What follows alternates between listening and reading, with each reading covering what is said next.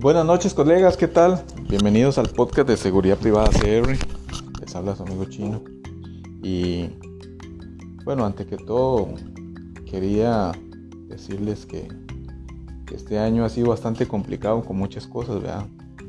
Ha sido muy difícil para, la seguridad privada, la situación de la prórroga, eh, los cierres, menos empleo, ha sido complicado. Y también el AMPA que nos ha hecho daño. Hemos tenido este año pérdidas de oficiales estando en su labor. Eh, también los oficiales públicos, ¿verdad? me refiero fuerza pública. Y ya es muy triste. ¿ah? Entonces escribí un mensaje aquí para decirlo. En memoria a ellos, vean los oficiales como el motorizado allá a la piñera de, Punta Arenas, el otro oficial también de BMA que falleció por esos lados de Punta Arenas, un oficial que se defendió aquí en una piñera por, el agua Lupe, eh, el custodio que murió por el lado de Cariari. Eh, ha habido varios que, que, ahorita tal vez no me recuerdo de todos, pero los tengo presentes ahí en mis oraciones y espero que, Dios les dé esa tranquilidad y esa paz a, las familias. Entonces, principalmente ellos son nuestros héroes que dieron sus vidas por protegernos. Sus nobles sacrificios fueron actos valientes, no solo por defenderse, sino para proteger a las personas, familias y colegas, sino también por su país. Tenían ideales de gran valor humano y de servicio. Les recuerdo también que un oficial es un ciudadano uniformado, pero también es un amigo más cercano. Un amigo que es un guardián, un guardián de los ciudadanos. Así son los oficiales de seguridad. Nos gustaría dar un profundo respeto a su noble sacrificio y compromiso de ellos. Y una vez más, nos gustaría expresar nuestras más profundas condolencias y respeto a sus familias. Va a ser una Navidad difícil para muchos y todo está en manos de Dios. Que Dios nos lleve con bien a lo que nos tenga preparados. No sabemos qué pasará.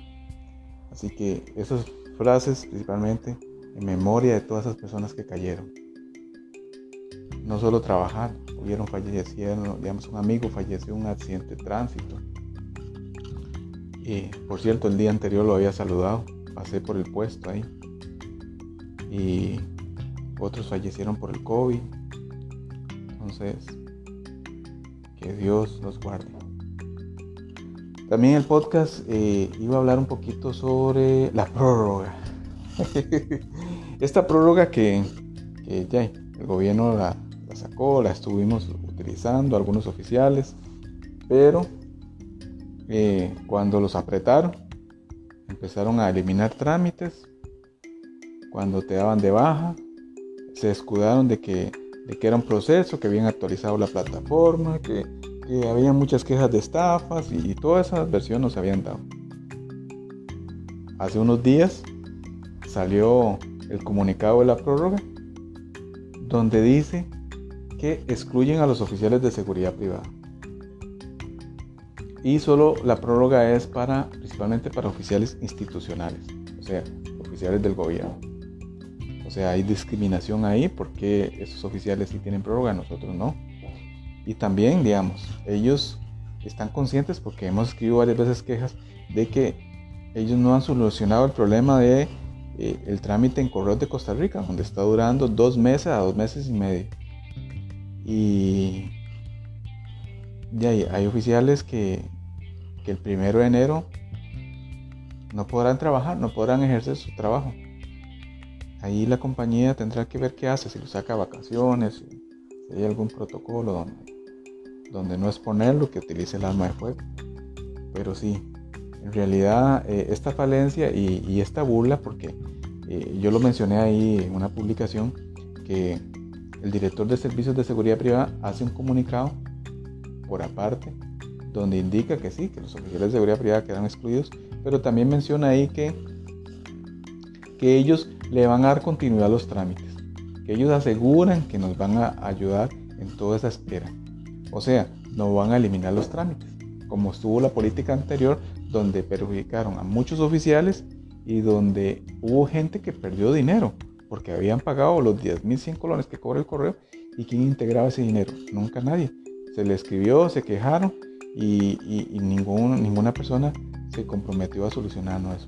Ahora, como eliminaron la prórroga, ahora sí dicen que, ya no van a eliminar trámites, que le van a dar continuidad hasta el final del proceso.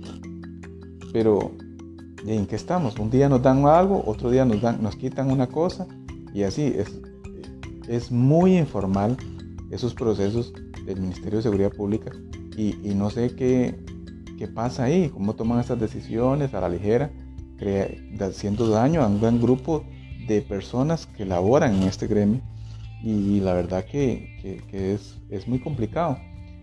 También recuerden, porque ahí he escuchado empresarios y oficiales que todavía están confundidos, hasta el momento no hay prórroga para la seguridad privada.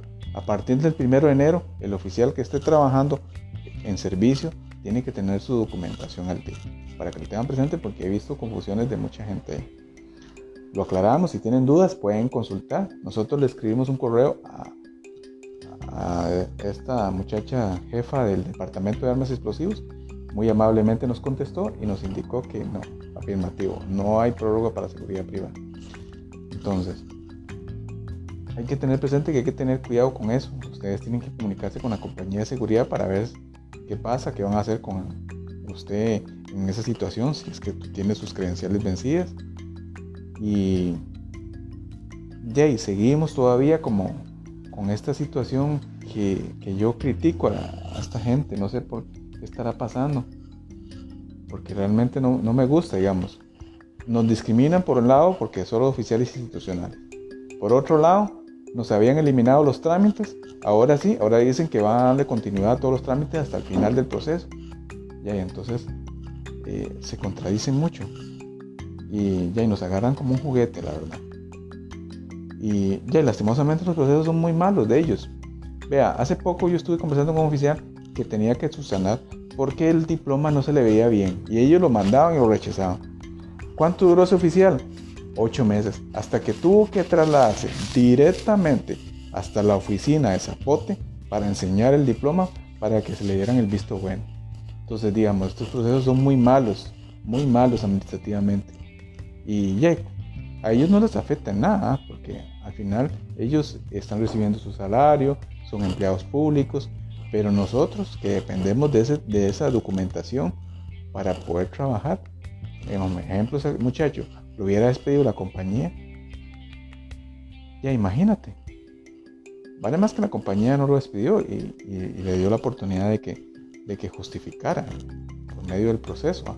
Pero, digamos, toda esta gente que está con problemas judiciales que tienen que subsanar y subsanar cosas simples a veces, detallillos. No es que tenga un problema como, como que, que se hayan jalado una torta grande. Pero el proceso administrativo es muy malo, muy, muy malo.